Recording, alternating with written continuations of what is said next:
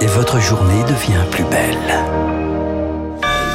Merci d'écouter Radio Classique, il est 8 heures.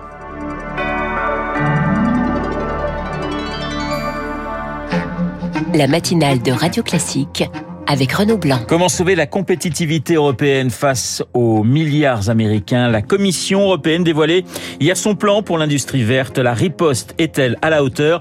Décryptage dans ce journal. Préparer l'après pour oublier la rue. L'exécutif se projette déjà dans l'après-réforme des retraites. On vous dira comment. Et puis, en pleine offensive en Ukraine, Moscou célèbre les 80 ans de la victoire de Stalingrad. On en parle avec l'historien Fabrice Dalmeda à la fin de ce journal. Radio. Classique. Un journal présenté par Lucille Bréau. Bonjour Lucille. Bonjour Renaud, bonjour à tous. Une contre-attaque européenne face à Washington. Riposte au plan d'investissement américain de 430 milliards de dollars d'aide aux entreprises, l'Inflation Reduction Act, celui des 27 baptisé Plan industriel pour un pacte vert était présenté hier. Deux objectifs, Eric Koch, éviter les délocalisations et investir dans la transition énergétique. Ce plan a pour ambition d'assurer la souveraineté industrielle de l'Europe et d'accélérer la transition écologique. Une bonne nouvelle, affirme Nicolas Bergman, spécialiste des politiques européennes à l'IDRI. C'est vraiment d'être parmi les premiers à investir dans des nouvelles technologies comme les batteries, la production d'hydrogène, en faire un atout pour la compétitivité européenne. Pour persuader les entreprises de privilégier une implantation européenne plutôt que d'aller aux États-Unis ou en Chine, la Commission promet de faciliter l'octroi de permis, mais jure d'instaurer en parallèle des normes européennes. Les aides d'État seront aussi simplifiées. Reste aux 27 à trouver un équilibre. Il y a une vraie question de solidarité européenne. Est-ce qu'on développe des activités industrielles bas carbone dans toute l'Europe ou simplement dans les pays qui ont la capacité technologique financière de le faire aujourd'hui? Il s'agit aussi pour Bruxelles de tenter d'infléchir les positions américaines sur l'Inflation Reduction Act, juge l'économiste Christian Saint-Etienne. La proposition de l'Union européenne est utile si c'était un instrument d'une négociation stratégique avec les États-Unis qui pourrait conduire à ce que les dispositions de l'IRA s'appliquent aux entreprises européennes et vice-versa. Cette question sera sans doute au cœur des discussions lors de la visite des ministres de l'économie français et allemand à Washington le 7 février. Et les commissaires européens, eux, sont attendus à Kiev ce jeudi pour préparer le 24e sommet UE-Ukraine. Il a lieu demain. Emmanuel Macron lui dîne avec Benjamin Netanyahou ce soir à l'Elysée sur fond de regain de tension au Proche-Orient. Tôt ce matin, des missiles israéliens ont visé la bande de Gaza, représailles au tir d'une roquette palestinienne. Le chef de l'État qui prépare l'après-réforme des retraites. Focaliser l'intention sur autre chose, enjamber sans ignorer la contestation. L'exécutif promet l'ouverture d'un nouveau cycle une fois le texte polémique adopté, Victoire Fort. Dans la besace du gouvernement, une loi travail avec un coup d'accélérateur sur la formation des seniors, des mesures sur la pénibilité au travail, permettre de passer à temps partiel trois ans avant l'âge légal est aussi une piste. Bref, des mesures censées redonner le sourire aux Français. Il faut une réflexion globale sur le rapport au travail, dit un cadre Renaissance. Ça aurait été tellement plus simple de le faire avant, regrette une députée. On le paye aujourd'hui, s'agace un autre. Déjà, les députés de la majorité qui sont les moins à l'aise avec la réforme des retraites demandent à avoir la primeur des articles de la future loi travail censée apaiser le climat social. Pas de réponse. C'est une vraie partie d'échec qui se joue à la confiance, décrypte un parlementaire Renaissance classé à gauche. Le rapport de force a en tout cas changé et le futur texte porté par Olivier Dussopt devrait arriver plus vite que prévu au printemps, dès que la tempête des retraites sera passée, avec le vœu pieux d'embarquer les partenaires sociaux. Et à l'Assemblée, comme prévu, la Commission des affaires sociales n'est pas venue à bout des 7000 amendements du texte. Prochaine étape, l'hémicycle. Ce sera à partir de lundi. Elisabeth Borne elle défend sa réforme ce soir sur France 2 à 21h. Au Sénat, un vote historique après avoir rejeté le 19 octobre l'inscription de l'IVG dans la Constitution. La Chambre haute l'a finalement adopté par 166 voix contre 152 hier soir. La notion de droit est remplacée par celle de liberté pour les femmes d'y recourir. Le texte doit revenir devant l'Assemblée. Lucie, la France compte 7 700 000 personnes en situation de handicap. C'est un peu plus d'un Français sur 10. C'est près de 10 millions d'aidants, résultat d'une vaste enquête publiée ce matin pour ces personnes. Assister à un spectacle comme tout le monde relève parfois du casse-tête. La Philharmonie de Paris vient d'intégrer dans sa programmation des séances dites relax où chacun peut exprimer ses émotions. Charles Ducrot. Ils sont une dizaine d'un foyer médicalisé pour autistes venus voir les corps se balancer, sentir les vibrations des instruments à cordes, comme tout le monde. Sébastien et Ando, leurs accompagnateurs. Là, c'est détendu, on sait que les gens sont au courant, c'est bienveillant, c'est bien pour eux et c'est bien aussi pour les gens qui les accompagnent, nous les professionnels. Au moins ici, on peut juste les laisser être en fait qui ils sont. À la dernière note du spectacle, tout le monde semble ravi. Nos jeunes avaient l'air très intéressés par le spectacle qui était proposé. Après, Super souriant ouais, aussi. tout à Très souriant, ils pouvaient discuter entre eux aussi de ce qui se passait. Enfin, c'était hyper agréable comme moment. Un moment sans cri, sans mal-être, sans besoin de s'isoler.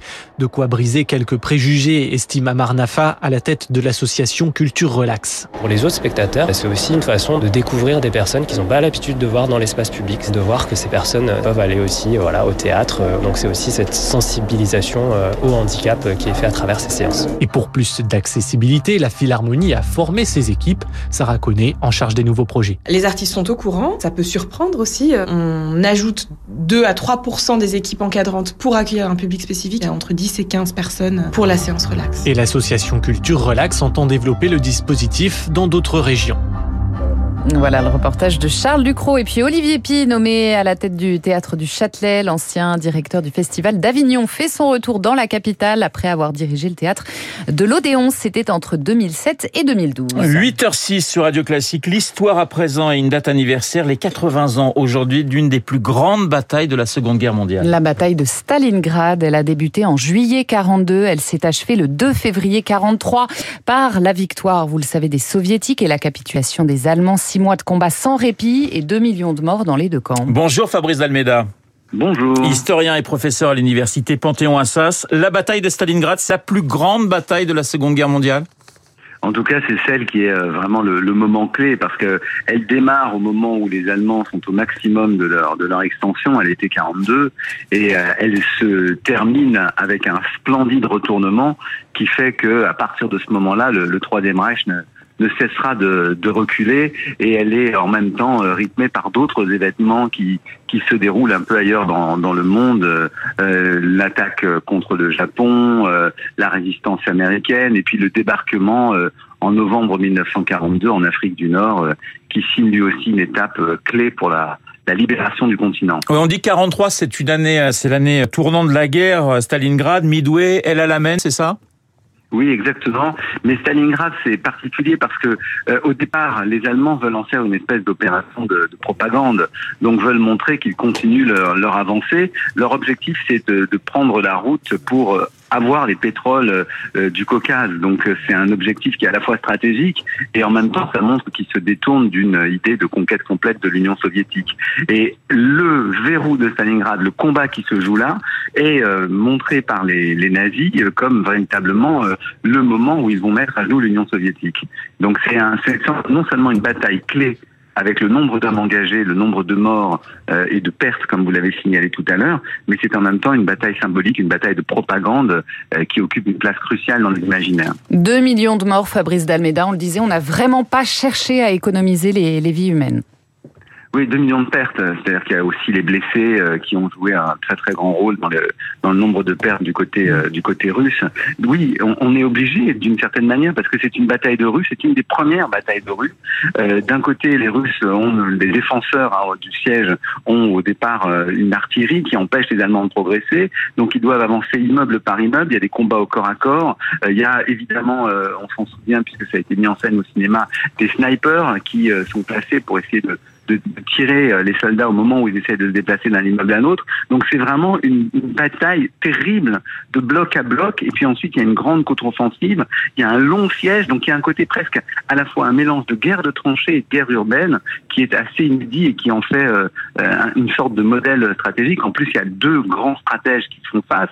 Il y a von Paulus qui, sur le front de l'Ouest, en 40, a été un des acteurs de, de la victoire allemande. Et puis de l'autre côté, il y a le maréchal Zhukov qui est celui qui organise la défense russe et qui va mobiliser euh, et faire mobiliser avec euh, avec Staline euh, pratiquement tout ce qui reste de force en Union soviétique pour réussir à, à casser l'avancée allemande. Célébration aujourd'hui à, à, Volgograd, hein, le nouveau nom de, de, Stalingrad avec un défilé militaire. Poutine va va forcément s'en servir dans le contexte actuel de, de la guerre contre l'Ukraine.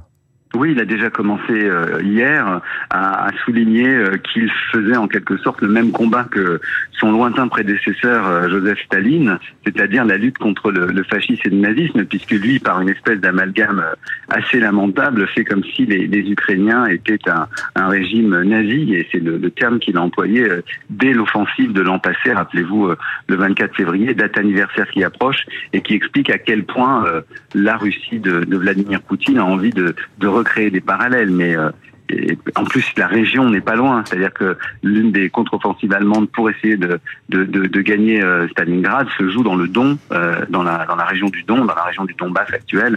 Donc euh, oui, effectivement, il veut jouer sur tous ces, sur tous ces parallèles pour essayer de galvaniser son, son peuple, mais ce sont des parallèles totalement propagandistes. Merci Fabrice Dalmeda d'avoir répondu à nos questions. Fabrice Dalmeda, historien et universitaire. Il est 8h10 sur l'antenne de Radio Classique. C'est la fin de ce journal présenté par Lucille Bréau et l'entrée fracassante. Fracassante. De Guillaume Durand voilà. avec deux stars du cinéma Voilà, c'est D'Artagnan, mais, mais je oui. n'ai amené que deux mousquetaires. Bah, avec moi, ça fait Donc, quatre. Voilà, avec vous, ça fait quatre. Il était déjà là à côté de vous, Samuel Blumenfeld, pour parler évidemment du film d'Astérix, qui est un enjeu pour le cinéma français. Figurez-vous qu'on a la réponse ce matin.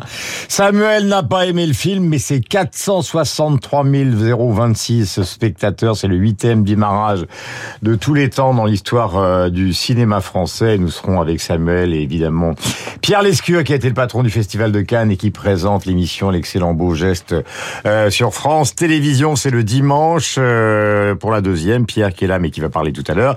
Il a reçu Guillaume Canet, Gidi et Tom Hanks. Alors Tom Hanks, je vais pas vous donner le palmarès parce bah que ça fait frémir, euh, notamment sa composition la dernière du Colonel Parker dans le Elvis de Baz Luhrmann qui était absolument phénoménal. Je parle de sa composition. C'est un enjeu industriel pour le cinéma, donc euh, c'est le thème de ce matin.